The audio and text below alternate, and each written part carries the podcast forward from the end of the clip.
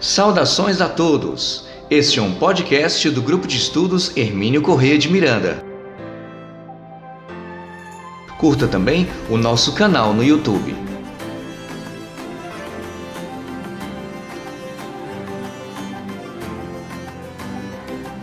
É, pessoal, hoje nós vamos entrevistar o Kaique Assunção, um grande artista e divulgador também da doutrina espírita. Tudo bom, Kaique? Tudo bem, Caroline? É um prazer falar com vocês pela primeira vez. Um abraço a todos que estão nos assistindo. É, Kaique, me conte como é que foi o seu encontro com o Espiritismo? Ixi, tem muito tempo, né? Foi em 1996, a minha mãe já era espírita, Centro Espírita Humildade e Amor, aqui no Rio de Janeiro. E, e em 1995, 96, eu decidi entrar para a mocidade da casa, né? E, e Centro Espírita Humildade e Amor, em Irajá. E lá eu fiz diversos tipos de, de atividade. Um, evangelização, campanha do quilo, participei ativamente da mocidade. Mas assim, eu já fazia teatro, né, comum. Eu venho de uma, uma família de artistas por parte de pai, né, todo mundo do meio artístico e tal. E eu deixei de fazer teatro quando me tornei espírita. E e aí depois de um tempo já na casa, 1997, a direção da casa pediu, sabendo que eu e mais uma colega tínhamos essa iniciação teatral, pediu que fizéssemos alguma coisa referente à peça espírita para angariar fundos para casa. Né? Fundos não, alimento, campanha do quilo. E a gente fez há dois mil anos, e, enfim, foram as atividades que eu participei. Né? Aí eu já vou para o início da Companhia Teatral Mensageiros, mas é outra pergunta. Mas desde então, sou espírita, né? Desde 1996, não, que, uns mais de 20 anos, né? Mais de 20 e pouco, 25. Não, eu sou péssimo de matemática. Não, é, 96, já... desde já, é. você praticamente já ia começar a complementar a nossa próxima pergunta. É, é pois é. Mas pode ir falando, fica à vontade. Como é que foi então o seu encontro com as artes? Pelo jeito foi paralelo à doutrina, né? O encontro com o espiritismo, pelo que eu entendi. Não, assim, não. A, a arte espírita foi, digamos, um, dois anos depois de eu ter me tornado espírita. Eu já fazia teatro desde os 13, 14 anos, até incentivado por parte dos familiares, né? paternos e tal. E, e eu deixei de fazer teatro porque as atividades batiam. Enfim, eu, na verdade, eu não sentia. Eu não dizia nada. Eu saí dos, das, das apresentações teatrais, eu me sentia meio vazio, sabe? Gostava, entre outras coisas que não convém agora. Eu estava pensando até sobre isso hoje. E aí dando prosseguimento à história, a casa pediu que a gente fizesse uma peça espírita. Eu tinha acabado de ler há dois mil anos, de Chico Xavier, que todo mundo conhece e tal. E gostei muito, foi um sucesso tremendo, tremendo. Uh, a apresentação de dois mil anos. E assim, fazer teatro comum é uma coisa. Peça espírita é outra, você mexe com muito mais energia, a reação do público é outra. E eu e uma amiga gostamos, que participou dessa peça, né, gostamos muito daquilo. E a gente precisa levar isso para o teatro profissional, né? E aí foi que a gente decidiu fundar a Companhia Teatral Mensageiros.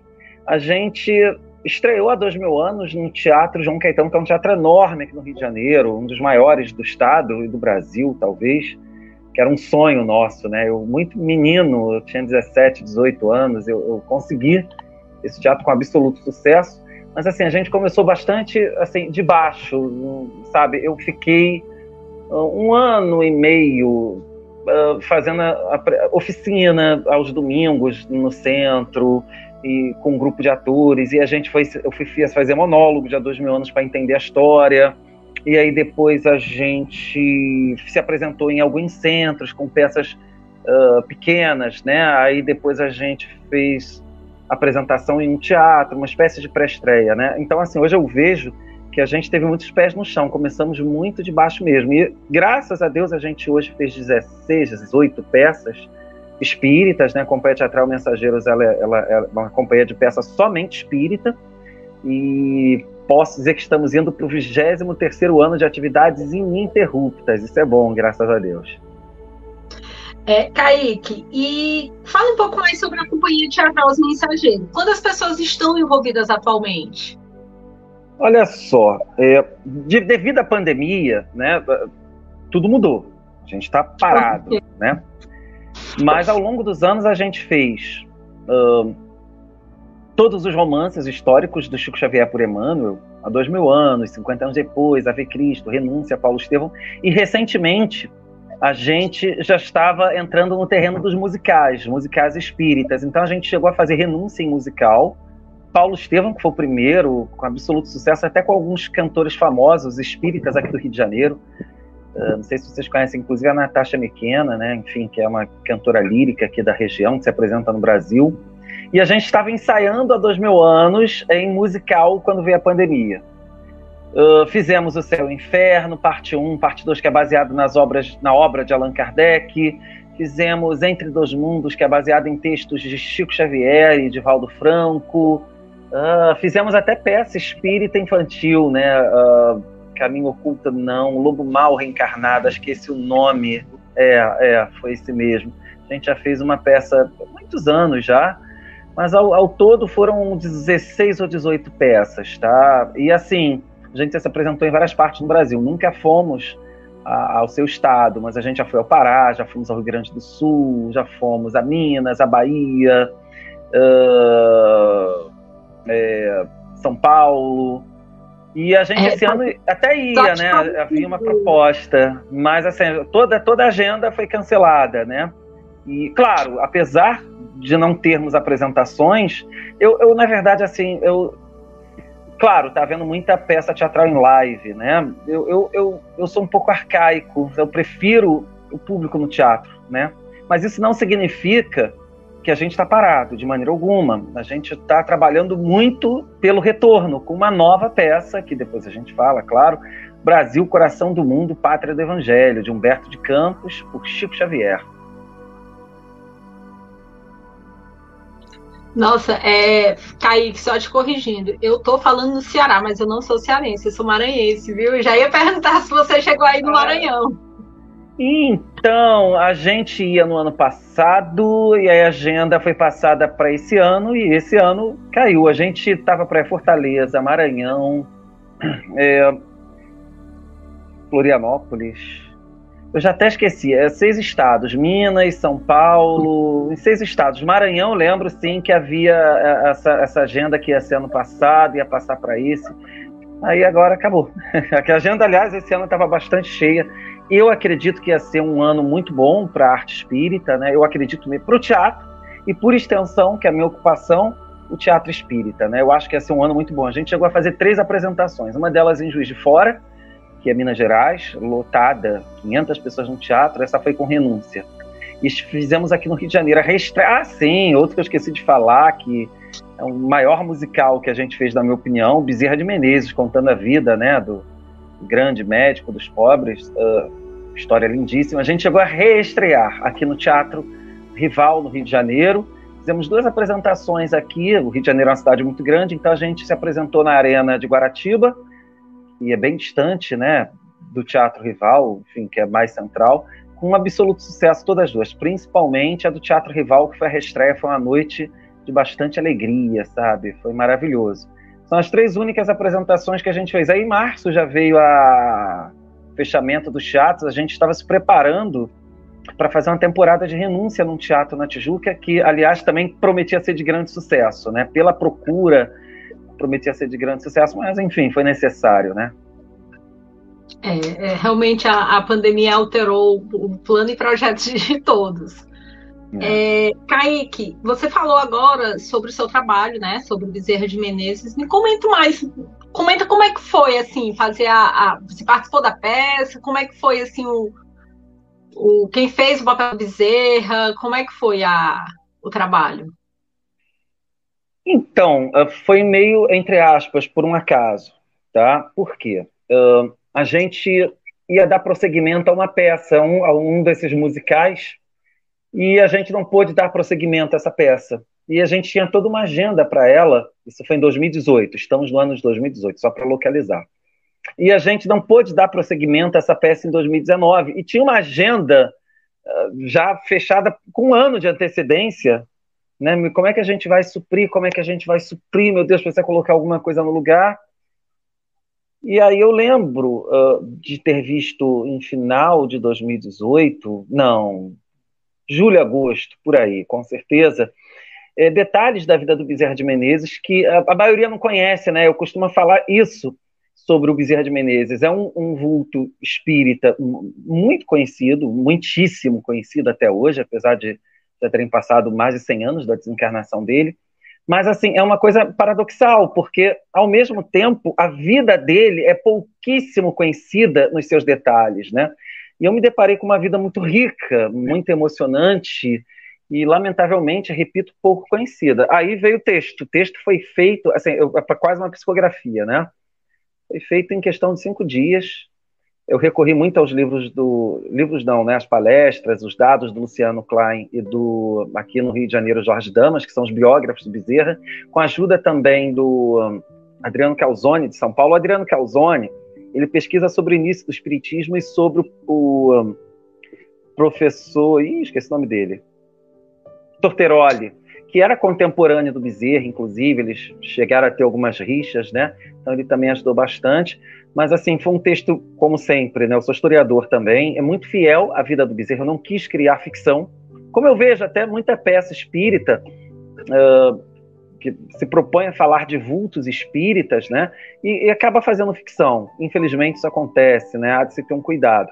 Mas assim, acho que o público, quem conseguiu assistir esse musical que aliás é composta de músicas espíritas e assim, sinceramente, a gente também pegou uma música da Marisa Monte, porque existe um romance ali com a Maria Cândida e tal, ficou, readaptamos, né? Ficou lindo.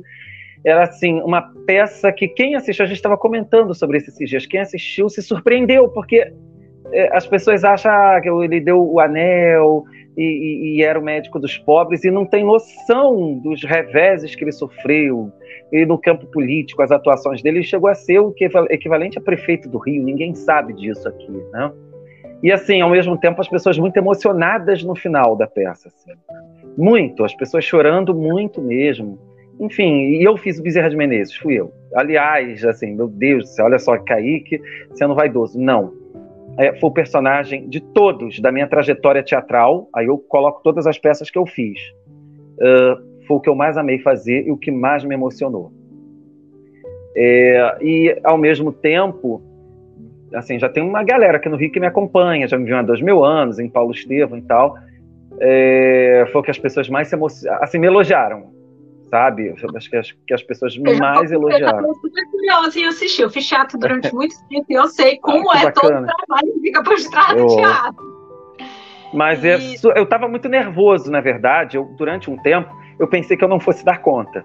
Até pelo, pelo tanto de texto, né? Ele tinha muitos monólogos e tal. Né? É, é, é. Mas, é, e aí, essa, essa busca pelo personagem foi muito interessante também, de ir nos lugares onde ele viveu e tal. É, mas eu me deparei muito, assim, a gente costuma meio que santificar esses vultos espíritas, né? E eu me deparei, antes de mais nada, com um pai de família uh, que queria sustentar a família, os filhos. Ele teve 15 filhos ao todo. Muita gente não sabe disso. É, é, é. E político, espírita, que eu acho que entendeu a fraternidade humana como poucos de nós, né? Então, um personagem que aos meus olhos se tornou muito mais humano e, paralelamente, muito mais, muito mais rico. Agora sim, só para adiantar, o que, que vai acontecer com a peça Bezerra de Menezes? Não sei. Nesse momento, os nossos. Assim, é, é muito complicado, a gente não sabe como vai ser o retorno às atividades artísticas, né? Os cinemas reabriram, mas estão vazios. As peças estão se apresentando em live o elenco de Bezerra de Menezes era imenso, eram 10 pessoas ou mais, talvez. É, chegou a ter 13 pessoas depois. É, ia, não, é isso mesmo. É, ia ter 13, 14 pessoas esse ano, um elenco enorme, quer dizer, uma responsabilidade, por mais que as atividades artísticas ainda estejam uh, liberadas aqui no Rio, né? É uma responsabilidade grande você colocar 13 pessoas, ou então assim, você colocar numa peça de época, pessoal com aquela máscara horrorosa, né? que é necessária, mas horrorosa, eu acho que já vai ser um choque uh, de, de, de, de, tempo, né? Aquilo não existia no século XIX, então assim, não sei. Quero voltar? Quero. Tenho planos? Sim, tenho sim, tenho ideias maravilhosas, mas assim, eu posso dizer que nesse momento a gente está concentrando os esforços em Brasil Coração do Mundo. E o Brasil Coração do Mundo vai ser o laboratório de novas ideias. Esse novo, esse novo normal, né, que está nos chegando. Pois é. é é, Kaique, você falou há pouco tempo que o Bezerra teve 15 filhos, que foi uma das descobertas né, que você fez. Uhum. Comenta assim, outras descobertas que você fez sobre o, o Bezerra. Eu vi que a sua. É, você, você falou que fez toda uma pesquisa histórica, né? Você fez alguns vídeos. Comenta um pouco sobre Sim. isso, sobre essas descobertas, sobre a pesquisa. É, então, a importância política dele, que é uma coisa apagada, né?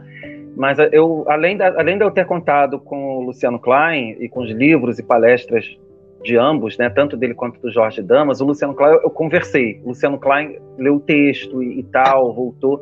E assim, eu lembro que ele me ligou, estava até fazendo divulgação, ele só fez essa correção, né, que assim, o movimento espírita pensava que eram, não sei se nove ou doze filhos, eu não me lembro e ele só falou que aí que nós descobrimos recentemente em algo que ainda vai ser publicado, que foram 15 filhos, só corrigi isso.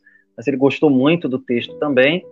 É, esse aspecto político, né? Assim, eu também pesquisei jornais da época, né? Assim, no auge político dele, que ele chegou a ser equivalente hoje a prefeito do Rio, deputado federal também, é, quase todo dia os jornais falavam sobre ele. Questão política, né? Isso é antes dele aderir ao espiritismo, tá? É, e muitas vezes, assim, criticando, fazendo. É, ele era uma figura mal vista, porque ele não participava de esquemas de corrupção, ele era mal visto, inclusive, dentro do partido dele, e pelos opositores e tal. E também um outro aspecto que eu acho que humaniza, de que eu acho bacana, isso faz parte, inclusive, do exercício teatral, quando você faz personagens de época, você ir aos lugares onde aquela história que você está vivendo ocorreu, né? Eu sempre quis fazer isso, por exemplo, com a dois mil anos. Não posso, como é que eu vou levar uma trupe enorme para a Itália, né? Para estudar sobre Roma? Mas Bezerra está aqui. Bezerra, ele viveu boa parte da vida dele, morreu, né? desencarnou aqui no Rio de Janeiro. E aí nós temos uma história muito interessante também. Assim, a gente visitou o túmulo dele, que essa história é bem interessante da gente contar. É, e há lugares onde ele viveu, que inclusive a gente ainda está redescobrindo nesse momento, é uma coisa que já vem de dois anos para cá, é, onde ficavam as casas dele, é, lugares onde ele clinicou, a maioria esmagadora desses lugares não existe mais, foi derrubado e nos lugares uh, existem prédios atuais, né? Mas pelo menos dois deles Uh, um lugar onde ele clinicou, a gente descobriu tem uma semana, isso foi na verdade por conta até do Luciano Klein, esse lugar ainda existe, é um sobrado, uma igreja aqui na Rua Uruguaiana, no Rio de Janeiro, e outro também na Rua Atual Camerino, que na época era um outro nome, esse lugar também ainda existe, onde ele clinicou. Agora, todos os outros lugares onde ele morou, ah, sim, a casa onde ele desencarnou, né, que ele mudou muito de endereço, na Rua 24 de Maio, eu tenho a impressão que o atual sobrado que existe no lugar possivelmente é feito as paredes, né, as bases, pode ser que sejam da casa que o Bezerra de Menezes morou. Mas assim, o terreno pela planta da época foi desmembrado e do lado existe uma academia e na esquina da rua 24 de maio, com uma rua cujo nome agora eu esqueci, Filgueiras Lima, é, existe ainda um sobrado que é bem do início do século. Então, o que, que eu suponho? Pela arquitetura, aquele sobrado ele deve ter tomado aquela configuração atual, construído, enfim. É, anos depois da desencarnação do Bezerra, que foi em 1900, aquele sobrado deve ser de 1910, 1920. Mas eu tenho essa impressão, né, isso é muito comum aqui no Rio de Janeiro, uh, você aproveitar as estruturas, as paredes, para construir algo novo. Então, é, é possível. Agora tem uma história muito interessante sobre o túmulo dele. Quer escutar? Eu, com certeza. Pode falar, fica à vontade. É, essa história, na verdade, acho que é a primeira vez que eu falo em live. Eu só falo dessa. Eu sempre comentava essas histórias ao final das apresentações de Bezerra. Espero que os envolvidos na história não estejam me escutando. Enfim. É, vamos lá. É, por conta da peça, a peça já tinha estreado, essa história foi no início de 2019, um ano e meio, tá para fazer dois anos já, né? A gente está quase em 2021. É, eu recebi uma ligação de uma, uma amiga espírita de um centro aqui no Rio de Janeiro, que ela falou que aí que um conhecido meu, que também é espírita, esteve no cemitério do Caju no enterro de alguém lá, que era parente, amigo dele, enfim. E ele foi visitar o túmulo do Bezerra de Menezes, que aliás é, é, quase na entrada do cemitério, né? Do cemitério do Caju, eles chamam de rua, né? Você tem a primeira via, quando você entra é a segunda via à, à esquerda. É bem no início, está bem próximo do, acho que é poeta Cruz de Souza, né? Então eu já tinha visto esse túmulo e, e, e eu conhecia. E esse, esse homem, ele, ele foi no túmulo do Bezerra e ele encontrou o túmulo todo destruído, todo, todo, todo, todo destruído. E aí ela falou que é, o pessoal do cemitério não soube, os coveiros não souberam dizer o que era, e eu não sei também o que fazer. É, eu lembrei, olha que bacana, eu lembrei que você faz a peça, você faz o bezerra, e você pode ver o que pode ser feito. Isso era um dia de semana, acho que era uma segunda-feira à noite, nove horas da noite. Aí a gente tinha um grupo no Zap com o elenco de Bezerra, eu comecei a discutir o que a gente podia fazer ou não, alguns deram algumas ideias e tal. É... Porque o medo seria vandalismo. É, e se houve vandalismo, foi em nome de uma coisa que está ocorrendo muito lamentavelmente, que é a intolerância religiosa. E o túmulo do Bezerra é um dos túmulos mais visitados do cemitério e tem sempre flores lá, sabe? Tem sempre flores. E aí eu entrei em contato com o Luciano Klein, pra, você sabe que isso aconteceu, ele não sabe, imediatamente ele entrou em contato aí com as federativas do Nordeste, entrou em contato com a FEB. Eu vou contar a história completa, hein? Enfim. Fica à vontade. E aí eu sou professor e eu, eu, eu, sou funcionário público. Eu tinha, na verdade, uma reunião em Magé, que é uma cidade, uh, digamos, a uns 30, 40 quilômetros da capital. É outra cidade, né? E aí o que, que eu fiz? Meu Deus, eu devia, eu tinha que estar numa reunião no dia seguinte, às 10 horas, no centro de Magé. E aí eu falei, eu vou ver, a primeira coisa, eu preciso ver o túmulo para saber a extensão do que está acontecendo, né? Aí eu acordei mais cedo, bem mais cedo, um dia chuvoso, fui lá ver o túmulo, realmente tudo destruído, tudo ao chão. E os coveiros falaram: ah, foi uma ventania, foi uma ventania. Falei, bem, eu vou para a reunião e depois eu vejo, tirei umas fotos, mandei rapidamente para o Luciano Klein e vou para a reunião. Chegando em Magé, a reunião tinha sido cancelada. Eu cheguei lá 10 horas, eu acordei muito cedo para ir no cemitério. Falei, vou voltar imediatamente para o cemitério. Porque a minha preocupação já era preocupação do Luciano e de outras pessoas que sabiam do fato. Eu já tinha acionado aqui a mídia espírita, a Rádio Rio de Janeiro, para saber maiores informações e tal.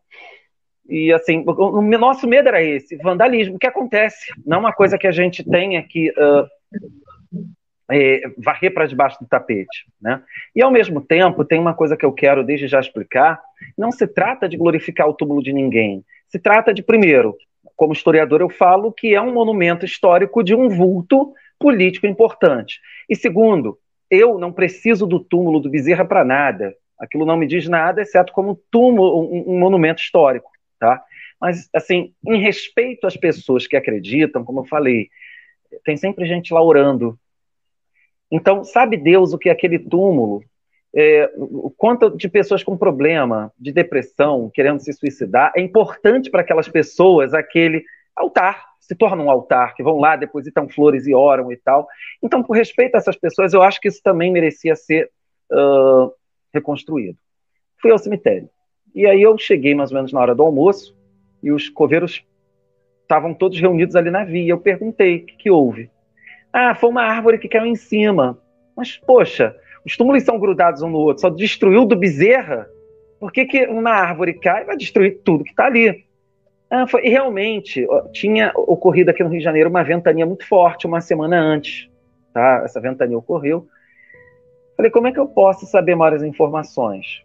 Ah, vai na administração. Aí começa a história, a parte doida da história, né, e engraçada. Aí vou lá na administração, né, repartição é público, né, enfim. Aí, olha só, eu quero saber o que aconteceu no túmulo do Bezerra. Aí passa de um, passa para outro, duas senhoras, atens, aquela coisa, morosidade. Ah, tá, vou ver. Aí conversa, olha para mim. Ah, espera aí. Mas você quer o que mesmo? Aí eu já tava por dentro assim, meu Deus do céu. Mas quem é você? Menina, eu não sei se isso foi inspiração ou loucura. Eu viro e falo com toda a convicção. Eu sou tataraneto do Bezerra de Menezes.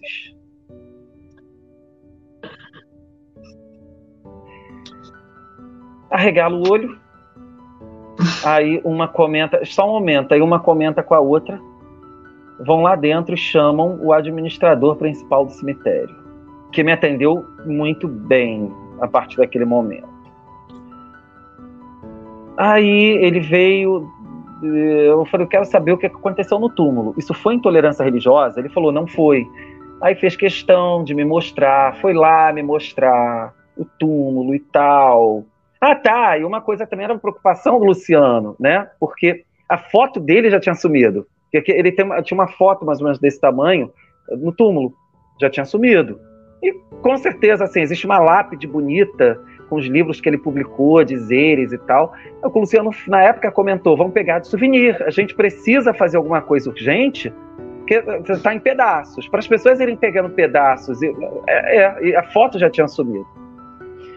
E aí eu ele foi lá, me mostrou, realmente foi sim a, a, a um, uma árvore que caiu em cima, especificamente em cima do túmulo do Bezerra e por conta dessa ventania, né, e tal, ele me mostrou a árvore, como foi, ele me mostrou marcas e tal.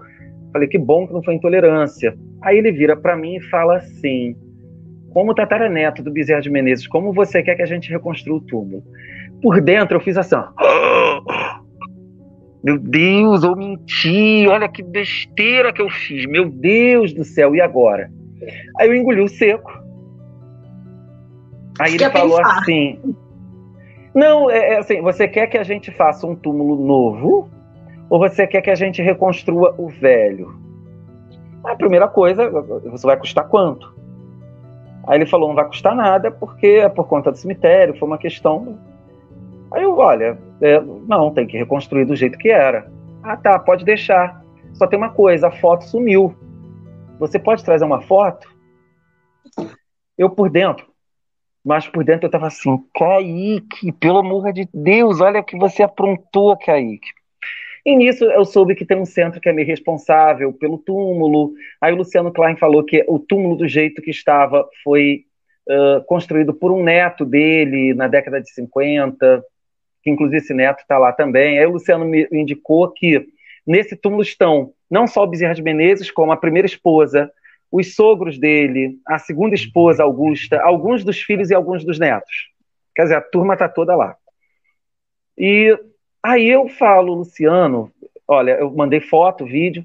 Luciano, eu falei uma besteira. Luciano, eu falei, não sei de onde eu tirei isso que eu falei, mas pelo menos o tratamento mudou e rapidamente a coisa andou e vão reconstruir o túmulo o que, que eu faço? Diz aí. Aí veio o Luciano mais tarde com a notícia: ó, o pessoal aqui da Federativa mandou você seguir com a história. Fala mesmo que é neto do tataraneto de Bezerra. E eis que, resumindo, né, ao final, é, eu me tornei guardião do túmulo. O túmulo foi reconstruído, eu tive que mandar uma outra foto, né? Acaba que a minha foto está lá, depois, por algum motivo, a foto antiga foi achada, e eu fui lá, né? Até gravei uma live no meu Facebook, deve ter um ano, um ano e pouco, a minha foto principal e a foto antiga e o túmulo reconstruído. e eis que me tornei tataraneto e guardião do túmulo do Bezerra. É, mas assim, se a gente for parar para pensar, né? Você representou o Bezerra, então tem ah, é, pois é. Acaba que a gente cria um vínculo, né, de intimidade, é, sem dúvida. Que história maravilhosa, adorei. Acho que eu nunca contei sobre isso em live nenhuma. Eu sempre comentava isso no final da, das apresentações, sabe? Essas, mas assim, a primeira vez que eu comento em live, enfim, já deve ter dois anos. Espero que a administração não saiba. Mas foi por uma boa causa, foi por uma boa causa. Foi, realmente. Nossa, eu tô encantada com a história, adorei. então é... lá tem vídeo na minha, minha página, é só procurar que o, Fala, como ficou o túmulo. E, é, no Facebook, Kaique, só é, Kaique Assunção, é meu nome que tá aparecendo aqui, ó. É só buscar pelo meu nome. Tá aparecendo aqui na legenda. Ah, Quer que tá. É... E Kaique, falando agora assim, é, é, sobre momentos mais atuais, né? Eu queria, eu gostaria de saber um pouco mais sobre o seu atual trabalho, né? O, o, como é que tá o seu. Eu sei que assim, tempos de pandemia e tudo, mas você estava falando de um trabalho mais atual, que era o Brasil, Brasil Coração. Coração. Fala um pouco então, sobre ele. É, como eu falei, o ano prometia, a gente ia seguir com a renúncia musical, Bezerra de Menezes, musical, e inclusive, enfim, prometia, né? Tava, a agenda estava bem lotada, até porque esse ano a gente está comemorando 120 anos da desencarnação dele. Então, assim, a gente já tinha chamado pra, sido chamado para muito evento e tal. Inclusive, houve um convite para a gente até se apresentar na FEB em Brasília. Eu não sei nem como, enfim, não adianta, porque já em março mesmo foi tudo desfeito. E o Há Dois Mil Anos que a gente estava ensaiando. Aí veio a pandemia, uh, todas as apresentações foram sendo desmarcadas, só que, aí a gente tem que falar da pandemia. Para mim ficou óbvio desde março, abril, abril, uma coisa, que tinha muita gente assim, ah, é questão de um mês, vai passar, ah, meado do ano tá tudo ok. Para mim, enquanto historiador, é, existe muita desinformação na mídia. Me parece que muitos veículos de comunicação não querem prestar esclarecimento, mas assustar. Tá? E aí eu fui pesquisar a última pandemia que a gente teve, né? Quer dizer, principalmente a última pandemia, que é a gripe espanhola. Então, desde abril, ficou óbvio para mim que isso não ia passar em um mês, dois meses, e digo mais, isso não vai passar em janeiro, fevereiro, a gente vai ter que conviver com isso sei lá, seis meses, um ano. Né? Existem, a gripe espanhola durou dois anos, mas existem pandemias ao longo da história que duraram décadas. Né? Na Roma antiga, por exemplo, isso aconteceu. A época de Ave Cristo é uma época de pandemia. Então, assim, então por que, que eu dei essa volta? Quer dizer, eu tenho que adaptar o plano. Eu não fiquei esperando, ah, não, vai passar, não vai. E Aí, no final do ano passado, bateu inspiração para escrever Brasil Coração do Mundo. O texto foi escrito em três dias, muito rápido também. Mas a ideia era que isso ficasse guardado para algum dia.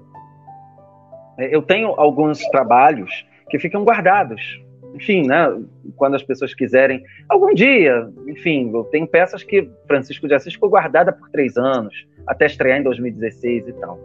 Então a ideia não era fazer e aí o há dois mil anos o por terra. Renúncia o por terra, até porque é complicado você colocar, mesmo nesse momento em que já está liberado, colocar, colocar um elenco em cena. É, é muito complicado, enfim, né? Há de se zelar pela vida das pessoas. Aí eu comecei a ter ideia, até vendo tudo que está acontecendo no Brasil e tal, é o momento de se colocar Brasil, coração do mundo, uh, como peça. É o momento e agora. Eu acho que é uma peça. Ah, algumas pessoas. Mas o Brasil está de pernas para o ar, e você, é um momento, é exatamente agora. O texto está muito bonito, né? Isso deu muita vantagem porque eu sou historiador e tal. E o livro é muito narrativo. Então, por exemplo, Dom Pedro I é um príncipe responsável. Tem que se pesquisar sobre a vida de Dom Pedro I. Então a gente descobriu lances históricos que poucas pessoas conhecem e que estão em acordo com o livro, né? Mas como eu falei, o livro é narrativo então você tem liberdade para criar, entre aspas, as cenas. Ok, vamos transformar esse monólogo.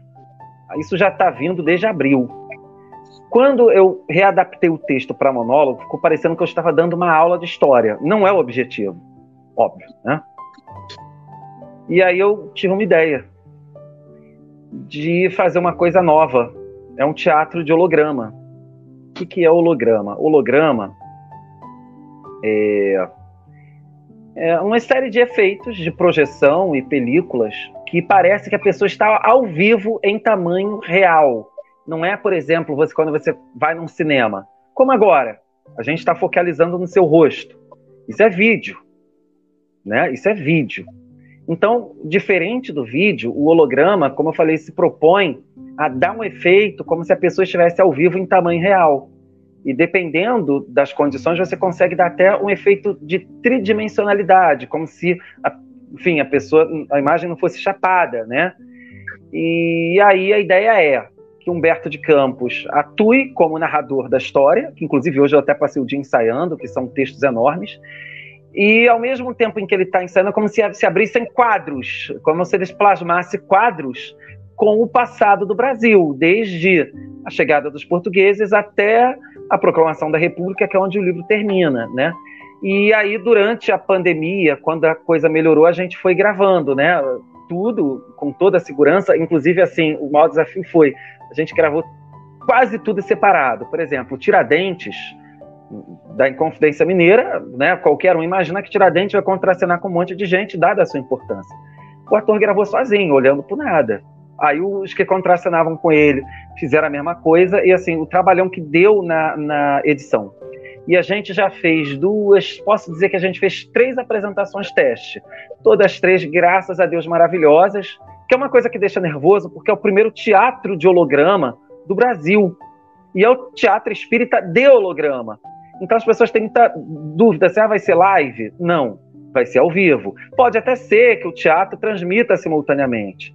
É, vocês vão ver a peça com os hologramas, que não se perde a, a, emoção da interpretação dos atores, né? Mas eu vou ser o único que vai estar ao vivo. Todos os outros, Dom Pedro I, Dom Pedro II, Tiradentes, Fernão Dias Paz, Estácio de Sá, Padre Manuel da Nóbrega, José de Anchieta, é tudo em holograma. Né? É como se se abrissem quadros, e é exatamente isso. Uh, e ali a gente está vendo os acontecimentos passados, entendeu?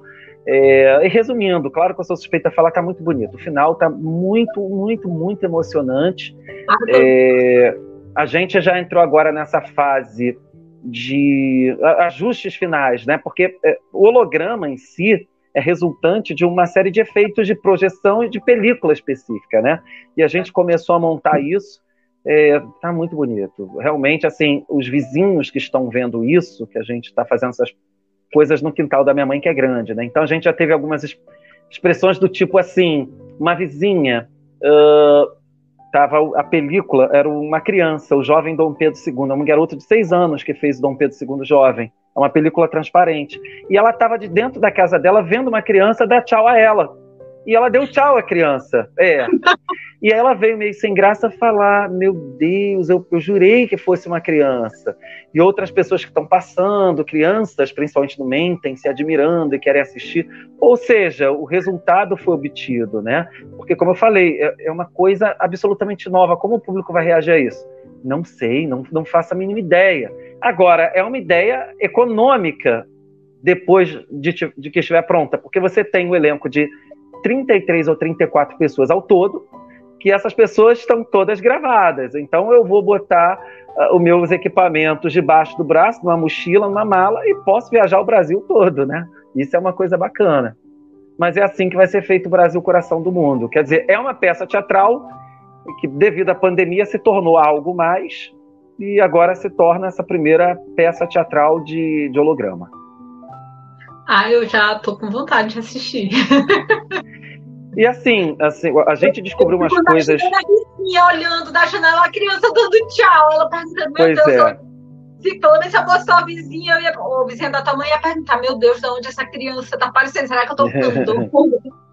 Será que é, é a noite, né? Porque ela tá me dando tchau. é. Mas não foi a única, não. Já teve mais gente. Essa foi a mais expressiva, mas já teve gente que meio que toma susto, assim, né? Que passa, olha, o que, que é aquilo?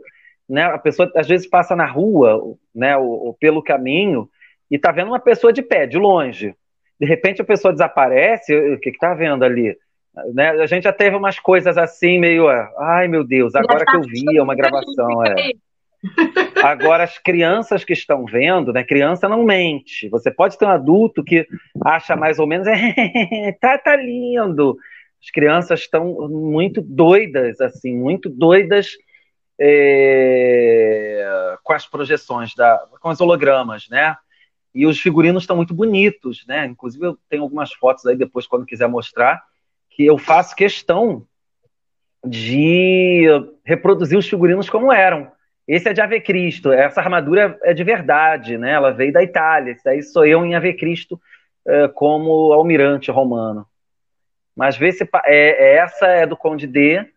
Essa casaca foi feita para peça.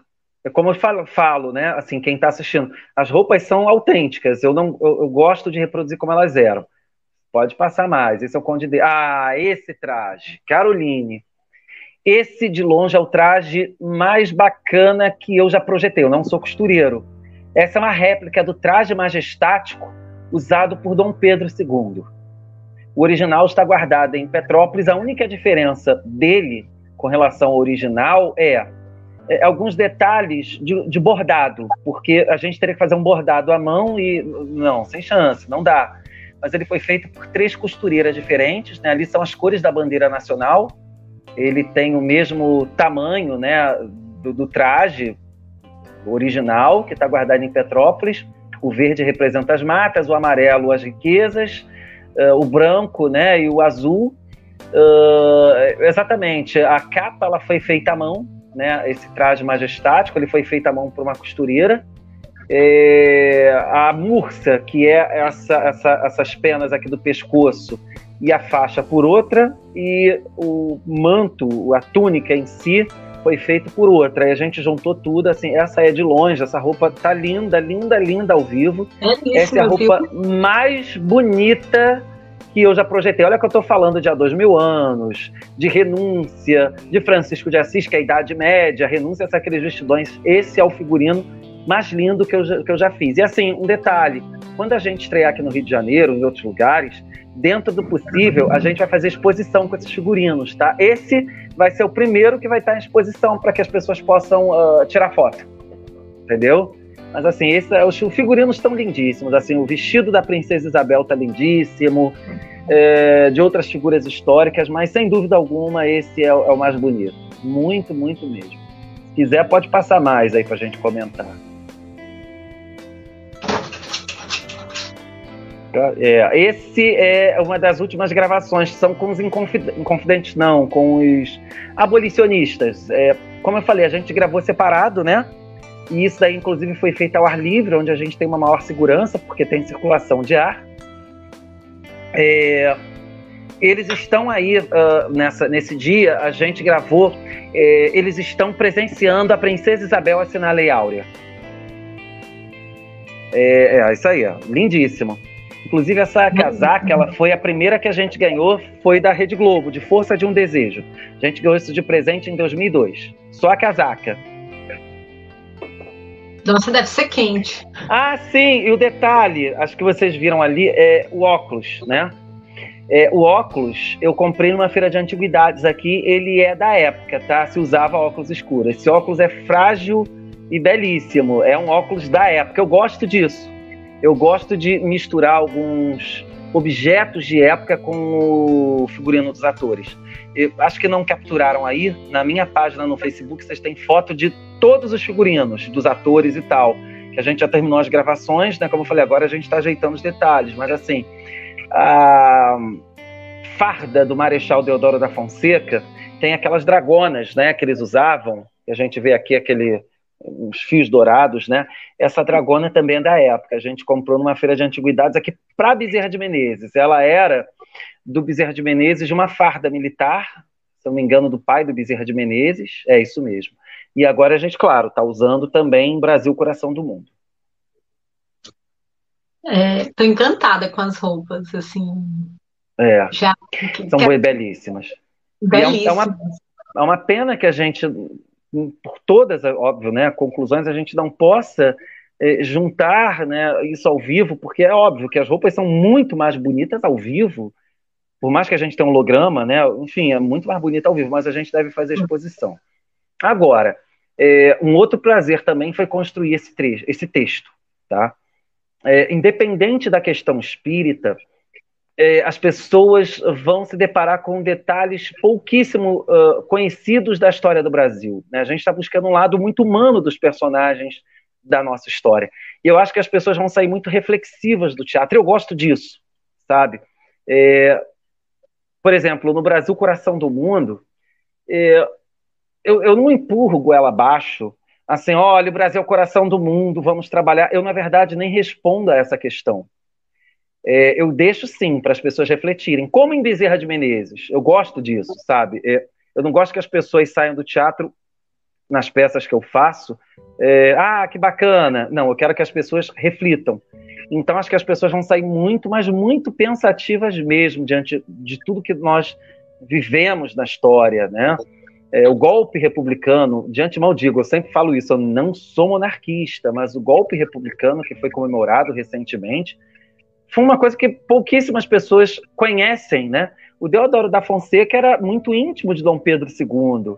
O outro também que foi um, um, um dos militares que deu golpe, que expulsou Dom Pedro II do Brasil, o Benjamin Constant, é, ele era professor das princesas Isabel Leopoldina, e se eu não me engano, ele também teve os estudos dele, ele era professor de matemática, financiados pelo Dom Pedro II. Quer dizer, isso torna tudo muito próximo, uma traição no campo pessoal, que é uma coisa muito complicada, muito complexa, né? E a família imperial saiu do Brasil com uma mão na frente e outra atrás. Foram expulsos e passaram necessidade. Dom Pedro sofreu muito no exílio. O neto dele enlouqueceu já no navio. A imperatriz infartou em Portugal. Então são coisas que as pessoas não sabem, não conhecem, né? Mas que humaniza muito esses personagens. Muito, mas muito mesmo. É, Kaique, é, mudando assim um pouquinho a nossa conversa. Você falou no início, né? sobre o seu encontro com a arte, eu perguntei, né, como é que havia sido seu encontro. Você chegou até a falar, mas eu queria que você explicasse é, para as pessoas que estão nos assistindo é, a diferença entre a arte e a arte espírita, porque é, assim eu tenho um conhecimento mínimo do que é arte, como eu falei, eu, eu já fiz um, já fiz teatro há muito, muitos anos atrás, assim, não vou revelar porque Vou descobrir minha idade. Mas é, brinca, brincadeira, gente. Tem mais de 20 anos que eu não faço teatro, então uhum. é, é, faz muito tempo. E eu. Existe realmente uma diferença, né? Cada trabalho é um trabalho, mas assim, para quem está nos assistindo, qual, na, na sua opinião, qual a diferença entre a arte e a arte espírita? Então, a arte é uma das expressões uh, mais antigas da humanidade. Né? A gente já tinha ali na pré-história as pinturas rupestres, uh, uma espécie de dança. Né? Então, a arte ela é uma expressão do que a humanidade pode ter de mais belo e de mais feio. Né? A gente fala aí do teatro, a gente fala da dança, da poesia, da pintura, da escultura. Tudo isso são expressões artísticas, né? E a arte, ao mesmo tempo, a arte comum, ela tem uma importância muito grande na vida da, da, da sociedade, que as pessoas não têm noção, já que ela uh, nos traz um colorido à vida, ela nos traz significado à vida. Né? Ela não é simplesmente uma apêndice para a gente se divertir. É um, um trabalho artístico pode até promover mudanças na sociedade. Por exemplo, os renascentistas mudaram a sociedade. Né? A partir de, dos, dos artistas renascentistas ocorreram modificações na política, na economia, enfim, e hoje nós temos o mundo atual. Né? Já a arte espírita, ela dá prosseguimento a isso, porém, sobre um outro ponto de vista, que é o que muitos chamam de transcendental que tem gente que não gosta de falar arte espírita. É, desculpa, é, eu gosto de falar assim arte espírita. Tá? Kardec fala em arte espírita, essa questão do, da arte espírita ela já nasce com Kardec, ela foi trazida no século XIX eh, com, com, com, os espíritos, né, ali na época de O Livro dos Espíritos, O Livro dos Médiuns, eh, um dos espíritos, cujo nome agora não vou lembrar, já traz uma arte mediúnica, é, percebe-se, peça teatral também já surge na época, então percebe-se que, num primeiro momento, do espiritismo francês, os espíritos já estão incentivando a arte espírita. Kardec fala que no futuro um dos principais meios de divulgação da doutrina espírita seria através da arte. Uh, então, é, a arte espírita, no final das contas, ela é essa arte que, repito, ela nos serve para mostrar tudo sob o ponto de vista espiritual da continuidade da vida, da reencarnação, etc. Agora, se por um lado eu defendo que se fale arte espírita, por outro eu não acho que essa arte espírita deve servir para doutrinar ninguém uh, e tampouco para fazer proselitismo, de maneira alguma, né? Eu acho que o objetivo da arte espírita, como a arte em geral, é de colocar para raciocinar, para pensar, para te trazer algum conforto, né? A gente tem muito, não só comigo, gente que está pensando em suicídio e de repente vai assistir peça há dois mil anos e outras, né? E sai do teatro assim, nossa, eu vim pensando em suicídio e mudei as minhas concepções, né?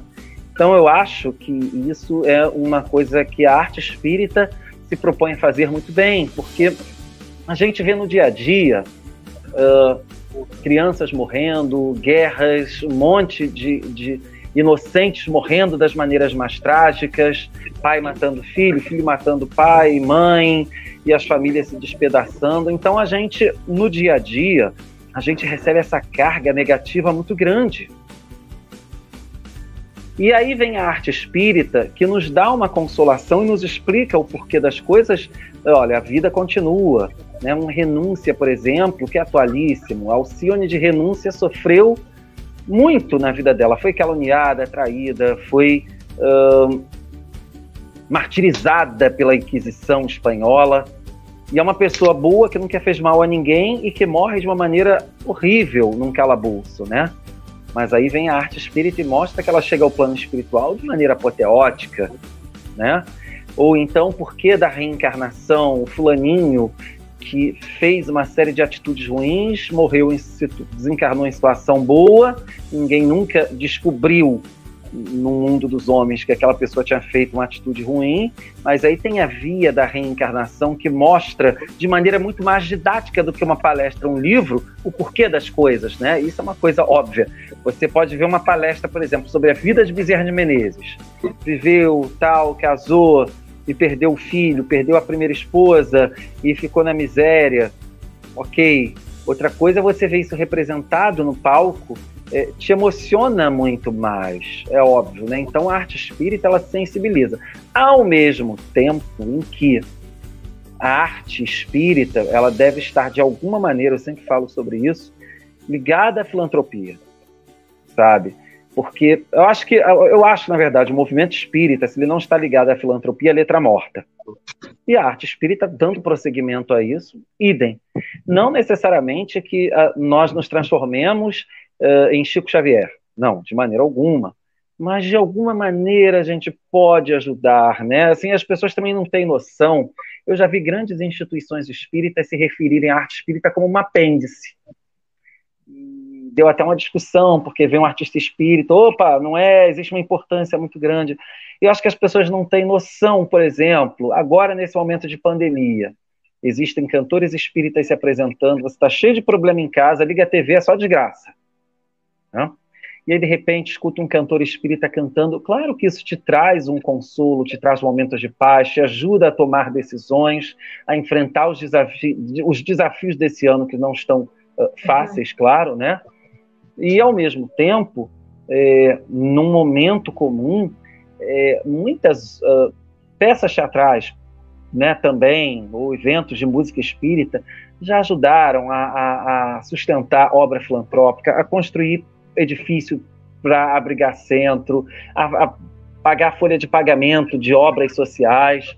Então, assim, as pessoas não têm noção do quanto um evento de arte espírita movimenta financeiramente as obras a favor do bem pela continuidade. Né? As pessoas não têm noção dessa importância, mas não têm mesmo do quanto ao longo desses, dessas décadas né, de arte espírita, o quanto, acho que o movimento artístico espírita moderno, atual, ele começa em 1980 com Augusto César Ranucci, com a primeira peça Espírita Além da Vida, que era diretor de TV e tal, amigo do Chico Xavier, e a partir de dali todos nós demos continuidade a isso, isso é fato. Mas assim, as pessoas não têm noção da importância disso uh, para o movimento artístico, para as obras filantrópicas, enfim, não tem noção. Quer ver outra questão também?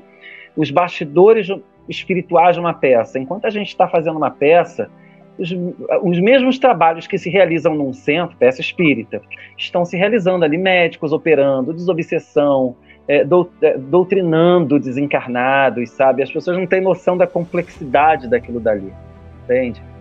É, eu, eu, eu tenho uma. Desculpa, agora. Você fez peça comum ou peça espírita? Não, fiz peça comum.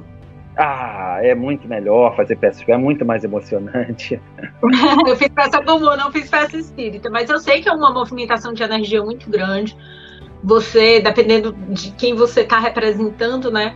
Você se emociona e eu imagino a quantidade de energia, assim, que deve ser manipulada no momento de um, uma peça espírita, né? Com e, certeza. Enfim, eu, particularmente, eu não. Hoje, né? Eu, a gente só faz as gravações dos projetos, né? E os documentários, e é toda uma demanda, e é, é, hum. é, é assim, não é só chegar e gravar, não. É. Eu, eu e a Eduardo, a gente passa praticamente para gravar um, em um dia, a gente passa a semana inteira falando quase todos os dias, é. elaborando roteiro, fazendo projeto, deixando tudo muito legal. Então, assim, o Eduardo é historiador, então ele faz toda uma pesquisa. Então, realmente é para você fazer uma produção artística espírita, independentemente de, um de ser um teatro, um filme, um documentário, leva muito trabalho e é um trabalho que merece deve ser reconhecido por todos. É um trabalho muito bonito, porque muitos estão se dedicando, né? Então, então, aliás, muitos não, todos estão se dedicando para sair um belo trabalho. E Sem eu estou muito feliz em estar tá falando com você, em estar tá vendo é. toda essa diferença, né? Para as pessoas é. terem uma noção do que é, assim, é arte, é, mas a arte espírita, ela não estou desmerecendo as outras artes, pelo amor de Deus. Claro, claro. Mas assim, ela tem um gostinho especial, principalmente para nós espíritas. Tem sim. Tem sim, porque ela traz as coisas sob um, um, outro ponto de vista, né? E se você acredita em vida após a morte, e alguns em reencarnação, porque reencarnação não é uma coisa exclusivamente dos espíritas, né? É uma coisa muito mais antiga que a doutrina espírita. É, você pode assistir um a dois mil anos um renúncia, se identificar e aquilo trazer benefícios para sua vida. Muitas vezes até tomada de decisões importantes, né? A gente tem muita gente com problemas familiares que assiste um a dois mil anos, refaz a situação e tal. É, isso é para demonstrar a importância uh, de você, do que, quer dizer, o que, que a gente está mostrando no palco, o quanto aquilo tem importância uh, na vida das pessoas. Isso é, um, é uma, uma crítica que eu faço? Não, não sei se é exatamente uma crítica, porque assim, eu já tenho vinte e tantos anos que estou ininterruptamente ligado à arte espírita somente. Tenho alguma experiência para contar, óbvio, né? Errei muito, tomei muitos tombos, eu, com certeza. Acertei, com certeza, faz parte da trajetória humana, né? Mas eu tenho alguma experiência e me sinto já da antiga, eu comecei com 17 anos, 16, 17 anos, é, para dizer que muitos artistas espíritas não têm noção do que é arte espírita. Arte espírita não é mídia, não é estrelismo. Né? Arte, se você vai se envolver com arte espírita, é um sacerdócio. É ser perseguido por forças invisíveis, é ter todo tipo de problema é, que se cria de repente, é, é, é comprar inimigos no plano espiritual, porque, vamos lá, o fulaninho estava pensando em suicídio. Ele assistiu a peça, repensou, não, pelo amor de Deus, eu vou tomar uma coragem para seguir minha vida. Você restaurou uma vida, mas ó, comprou um obsessor. Os problemas familiares que estavam acontecendo na família tal. A pessoa assistiu a peça e, pô, vão, vou encarar isso de outra maneira. Os obsessores já vieram para seu lado. Então, assim, não pensem que fazer arte espírita, ai que bacana, os louros, olha que lindo, é brilho. Não é, é sacerdócio. E, ao mesmo tempo, acho que os artistas espíritas de agora e do futuro, né, que se Deus quiser vai se ter uma continuidade, eles precisam pensar no que eles estão mostrando, porque você tem uma responsabilidade muito grande junto ao público. Uh, e esse público, na maioria das vezes, é, não é uma coisa assim, ah, vamos nos divertir assistindo uma peça espírita. Não é. Você tem pessoas, isso é muito comum, que estão com problemas e vão assistir uma peça espírita, e você tem pessoas que estudam no centro espírita e que, digamos assim, fazem do teatro espírita um curso de extensão. Exemplo, nunca li uh, Renúncia, ah, vou lá assistir a peça. Ou há dois mil anos. Ou Bezerra de Menezes. As pessoas que foram assistir a peça Bezerra de Menezes saíram dali com uma outra ideia sobre Bezerra de Menezes, sobre o que é ser espírita, sobre o que é ser pai de família, sobre ser um cidadão no mundo, né? Porque um cara que se divertia, que teve filhos, que foi político, que perdeu filhos, que era rico e perdeu tudo, caramba, o cara é simplesmente um, uh, um exemplo do que, de tudo que nós somos no dia a dia, que devemos ser e não somos, ou somos parcialmente. Que se Chico Xavier está lá como quase um santo, né? O cara foi celibatário. Bezerra não, Bezerra foi casado duas vezes. Bezerra teve 15 filhos. Bezerra saía para passear com os filhos e mesmo assim ainda é Bezerra de Menezes, o cara que estava ali como médico dos pobres, auxiliando, que tirava dinheiro do bolso para dar às pessoas. Teve uma vez que ele deu um anel porque não tinha dinheiro, de outra ele deu dinheiro, ficou sem o dinheiro da passagem.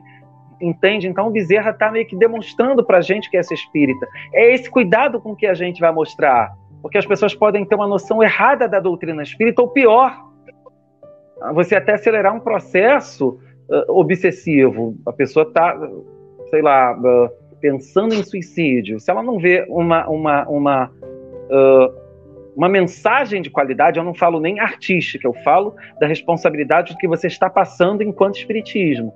É, você pode piorar a cabeça das pessoas. E muitos artistas não têm essa noção. Entende? Me permita contar um caso. É, uma figura de grande destaque no movimento espírita que já desencarnou, Gerson Simões Monteiro. Ele foi presidente uh, da Federação Espírita do Estado do Rio de Janeiro, que a gente chamava de USERJ. Figura distintíssima no movimento espírita e ele fez parte do nosso grupo até desencarnar, foi em 2016. E era uma pessoa que já tinha idoso, ele desencarnou com 80 anos. E eu tinha 20 e poucos anos, né? E e ele uma vez me chamou uma situação de há dois mil anos. Está lá no livro que Pilatos se suicida em há dois mil anos. E, é, e a gente fez uma cena belíssima para o suicídio de Pilatos, ele cortando os pulsos, que era uma maneira honrosa para os romanos de sair da vida. Era uma cena lindíssima, do ponto de vista artístico, lindíssima, que as pessoas perguntavam como Pilatos se retirou da vida. Mas o modo como a gente criou aquela cena, ele me chamou e falou assim: Kaique, é, você está falando inconscientemente às pessoas, a, a, a, linguagem inconsciente, certo? Não é, ai, gente, olha que lindo o suicídio, não é isso. É, você está falando às pessoas que o suicídio é uma coisa boa. Cuidado que as pessoas com problema inconscientemente vão vestir isso. Mude a concepção dessa cena urgente. E ele tinha livros e trabalhos com suicídio, ele tinha livros sobre suicídio, né? E, e a psicologia também depois colegas psicólogos depois reforçaram isso e tal. Então, olha, eu com supervisão de uma pessoa distinta, de gabarito, né? Eu tive com essa supervisão, a sorte de ter essa supervisão e mudar a concepção da cena para que pessoas não saíssem dali com a ideia de que o suicídio é uma coisa bacana e, e seguir à tona com isso, né? E, e, quem não tem essa supervisão? Eu vejo muita gente, inclusive gente é, que não é espírita fazendo peça espírita, tá? É, não que os atores tenham que ser espírita, isso aí seria até ridículo da minha parte achar isso. Conquanto tem gente que ache, e eu respeito, mas quem está coordenando, dirigindo, tem que ser espírita para pelo menos segurar as pontas, saber, ter noção do que está fazendo, porque as armadilhas espirituais estão todas ao redor. E se a pessoa não tem noção, não é uma questão de hierarquia, de maneira alguma, é uma questão prática mesmo, né? Para eu exercer a medicina, eu tenho que ser o quê? Médico. Eu tenho que estudar para isso. A mesma coisa eu defendo com relação à arte espírita, que pelo menos o dirigente do trabalho seja espírita, sabe? Tenha noção do que está fazendo para que não haja uma armadilha. E eu poderia contar mil casos, mas o tempo não permite que eu mesmo, mesmo sendo espírita, eu era muito jovem, eu caí muitas vezes, né? Eu já contei isso até em outras lives e tal, mas é, é, são muitas histórias, né? Aí a gente vai para contar a trajetória do grupo, mas eu Não, falo muito nós resumindo. Temos oportunidade para nós temos temas para novas lives, né? Com certeza. tentar e conversar sobre todos esses casos, porque eu tô achando interessantíssimo, tô adorando. Mas assim, Caroline, resumindo, né? Resumindo, eu falo isso baseado nas minhas experiências, nas vezes em que eu fali, em que eu caí. Entende? Resumindo é isso. Eu poderia contar mil histórias, mas resumindo é isso. Não falo isso é. de maneira alguma lá, Kaique bancando, é, sei lá, o conselheiro da arte. Não, de maneira alguma. Né? Eu falo isso como um trabalhador que tem mais experiência e que pode dizer: olha, cuidado, porque esse caminho é perigoso. Eu já, desculpe o termo, assim, já me ferrei. Né? E posso dizer assim que em 2004 já foi até ameaçado de morte por traficante. E enquanto isso, eu vou aproveitar para fazer aquela propaganda do nosso canal, né? Se você ainda não conhece o nosso canal no YouTube e no Facebook, conheça. O endereço é Grupo de Estudos Hermínio Correia de Miranda. Dê um like e ative o sininho. Se você gostou desse vídeo, dê um like. No canal, se inscreva. No Facebook, curta. Vamos seguir, vamos ajudar a divulgar o nosso trabalho. É, estamos gravando também Memórias do Espiritismo no Ceará. Voltei. Vai ser um projeto maravilhoso. Tudo bom, Kaique? Voltou. A internet caiu aqui. O tempo está instável hoje aqui no Rio de Janeiro. Me desculpa. Ac acredito. É, eu até aqui baguncei minha franja, já, já até estava aqui arrumando minha franja na, durante aqui o ao vivo. é, Kaique, eu estava dizendo, falta o nosso roteiro, vai falta apenas uma pergunta, tá? Para a gente encerrar nosso bate-papo. Já fiz aqui todo o jabá possível, todas as propagandas do nosso canal. Eduardo, pode aparecer, Eduardo. Veio, você acabou de aparecer aqui. Eduardo acabou de aparecer ali na frente da porta. Uhum. Ele não gosta de aparecer ao vivo, Eduardo é tímido. É, Kaique, tu, você estava falando, né, antes de travar, que vocês chegaram até a ser ameaçados, né? Eu, e, eu.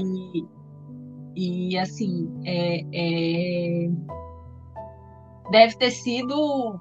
É tenso, né? Você, quando acaba se colocando na exposição, né, você está se expondo, você acaba podem acontecer situações que não estão, que não são agradáveis, situações perigosas. Então, assim, é importante todos terem bastante cuidado, né? E a gente Sim. saber se preservar e se cuidar, apesar da gente gostar muito de divulgar a doutrina ah. espírita, né? É, mas assim, essa história era muito jovem. Eu tinha 23, 24 anos. Ela foi ao ar livre no Jardim do Museu da República, que é o local até onde Getúlio Vargas se matou, tem um jardim maravilhoso. Essa peça ela contava a história do cristianismo primitivo, baseado nos livros Boa Nova e Paulo Estevão. Era uma amálgama. Mas, assim, é uma história longa, bem longa, mas eu posso resumir do seguinte: eles deram todas as facilidades para o projeto acontecer. Patrocínio, tudo. É, onde foi o problema? O patrocínio. Porque quando veio o patrocínio, é, foi a armadilha. Eu tive que ficar. É um, um contrato né? Eles deram dinheiro para eu fazer a peça uh, e eu tenho que ficar. Quanto tempo você vai ficar? Eram três meses, abril, maio, junho. Eu tenho que fazer a peça uh, naquele tempo. Concorda comigo, né? Óbvio, é um contrato. Hoje eu fujo de patrocínio. Máximo vaquinha virtual que está rolando, até está encerrando para o Brasil Coração do Mundo, mas é outra história.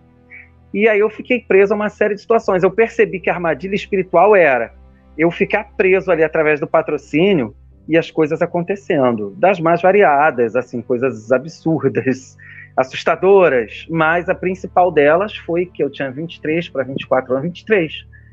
Uh, é, 23 anos, é, é um jardim enorme e havia um pessoal do movimento, o tráfico local, que queria se juntar ali no nosso meio, do elenco, para vender drogas. E eu expulsei, falei, ah, fora daqui e eu saía do jardim escoltado. Um, um dos traficantes foi lá no dia da estreia e me ameaçou. Entendeu? Ele me ameaçou. Então, assim, uh, existem coisas que fogem ao nosso controle, como essa, né? Eu aparentemente mergulhei num patrocínio que foi ótimo, ao qual agradeço, claro, né? Mas eu percebi que aquilo ali foi uma armadilha. E aí ficou uma lição. É, se a coisa tá fácil demais, em qualquer trabalho espírita que se faça, tem alguma coisa errada. Porque a gente está numa situação de acender uma luz no meio da escuridão. A gente liga a TV, é morte, é desgraça, é isso, aquilo, aquilo outro. E a gente se propõe a ter uma mensagem de otimismo no meio dessa confusão toda. Todas as forças contrárias a isso vão vir contra você. Né? Então, assim, se você está fazendo uma obra que tenha um mínimo de relevância e não tem dificuldade, uma obra no bem, a gente nem vai ficar só nos, nas obras espíritas, né? Tem alguma coisa errada. Né? Agora mesmo, Brasil, coração do mundo, a gente está resolvendo dificuldades, né? A gente agradece a Deus por elas. Significa que a gente está tá no caminho certo. E quando eu vou fazer esses testes, é, que eu já fiz eu, eu, quase semanalmente, eu tenho que fazer testes com as películas já para armar os hologramas. É cada coisa que acontece, todo mundo decide acender luz, decide colocar coisa na frente, os vizinhos, né, para eu assim não conseguir trabalhar. Tudo acontece eu não conseguir trabalhar, sabe? e outras dificuldades que surgem, né? Mas eu aprendi essa lição aos 23 anos, né? Aprendi. Hoje, hoje eu, eu fujo de patrocínio, eu não aceito. Não aceito. Assim, não é que eu não aceite, eu fujo, sabe? Enfim, vaquinha virtual é uma coisa, mas patrocínio é outra. É... Kaique, vamos finalizar. Eu tenho mais uma pergunta claro. para você, né? É, eu ia te pedir para você falar um pouco mais do seu trabalho, como é que a gente pode encontrar o seu trabalho, é, divulgar, com, é, é fazer a divulgação do seu próximo projeto, onde ele vai ser divulgado. É, você falou da vaquinha virtual, se ela estiver aberta ainda, se ela estiver disponível, como é que a gente faz para contribuir? Se possível, é, é, o Felipe puder, você puder mandar o link para o Felipe, ou puder claro, mando a, a, falar com o Eduardo para colocar, se for possível ainda, né, Felipe? Se claro, não, sim. mas pelo menos colocar o link para vender, aproveitar para divulgar, né? Uhum. Então, o trabalho, a bola da vez, como a gente já falou, é o Brasil coração do mundo, né? Eu não acredito que a gente vá voltar a um normal em seis meses, um ano. Tomara que eu esteja errado, mas eu, eu não acredito. Então a gente tem que fazer um trabalho, apesar de tudo, uh, no meio, né, tomando todos os cuidados, mas no meio disso tudo, dessa loucura toda. E o próximo trabalho é Brasil Coração do Mundo. Assim, as pessoas que vão ass assistir, assistir essa live, né? As pessoas ficam muito na dúvida. É um filme? Não. É uma peça teatral? É. Mas isso vai ser feito só pela internet? Não.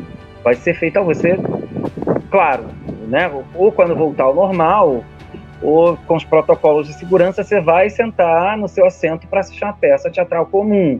Agora, é uma peça teatral que usa tecnologia porque, muito naturalmente, a gente não pode encher o palco com atores, é perigoso.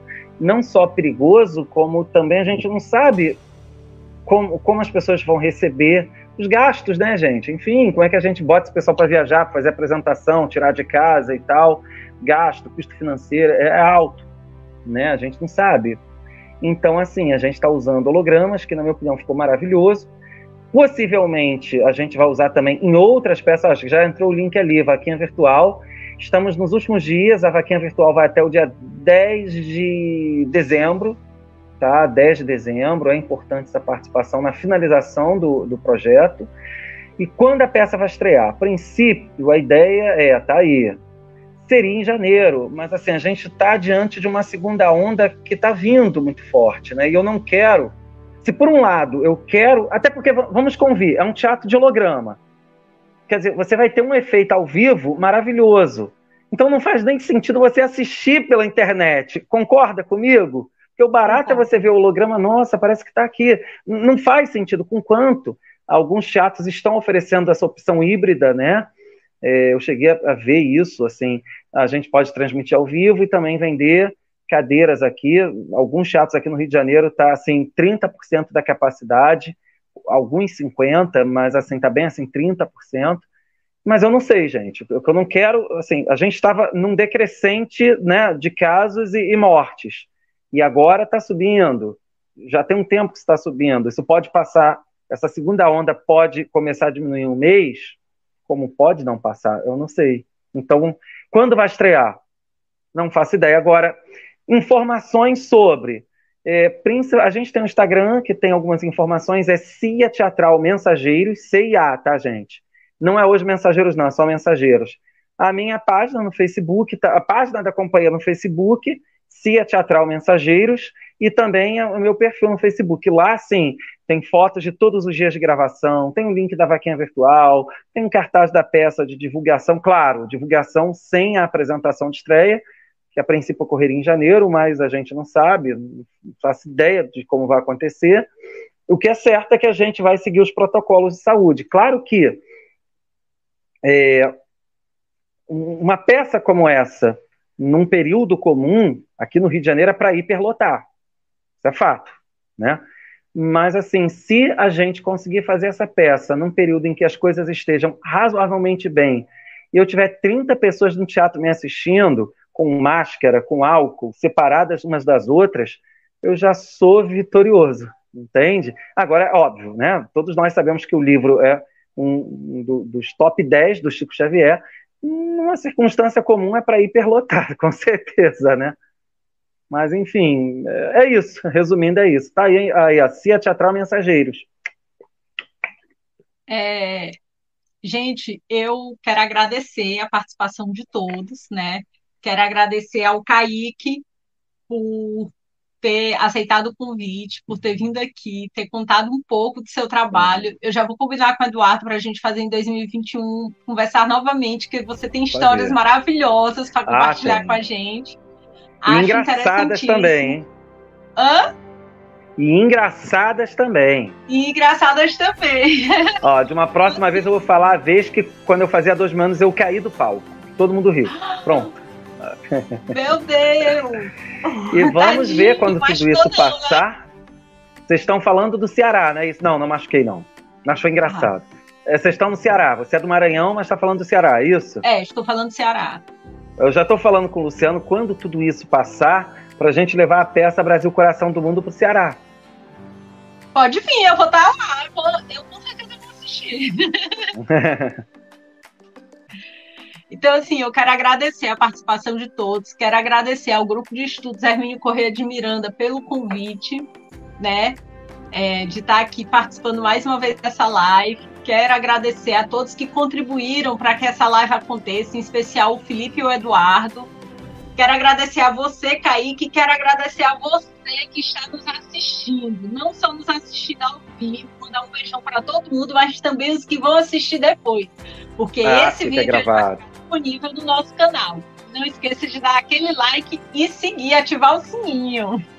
Quer mandar uma mensagem final, Kaique, público? Não, agradecer a vocês, né? Muito bacana a gente nesse momento estar tá podendo falar com gente, amigos que estão do outro lado do país e, e, continuar de alguma maneira a falando das coisas do bem, apesar de tudo, né? E prossigamos, eu é que agradeço a oportunidade. E desejar a todos um bom fim de semana, né, gente? Que todos uh, tenham muita fé para passar por tudo que tiverem que passar nesse momento difícil. É, assim, que de muita fé, muita paciência, né? Muita sabedoria e serenidade por esse momento. Gente, eu vou aqui no, me despedindo de todos. Um beijão, Kaique. Um beijão para todo mundo. E até a próxima.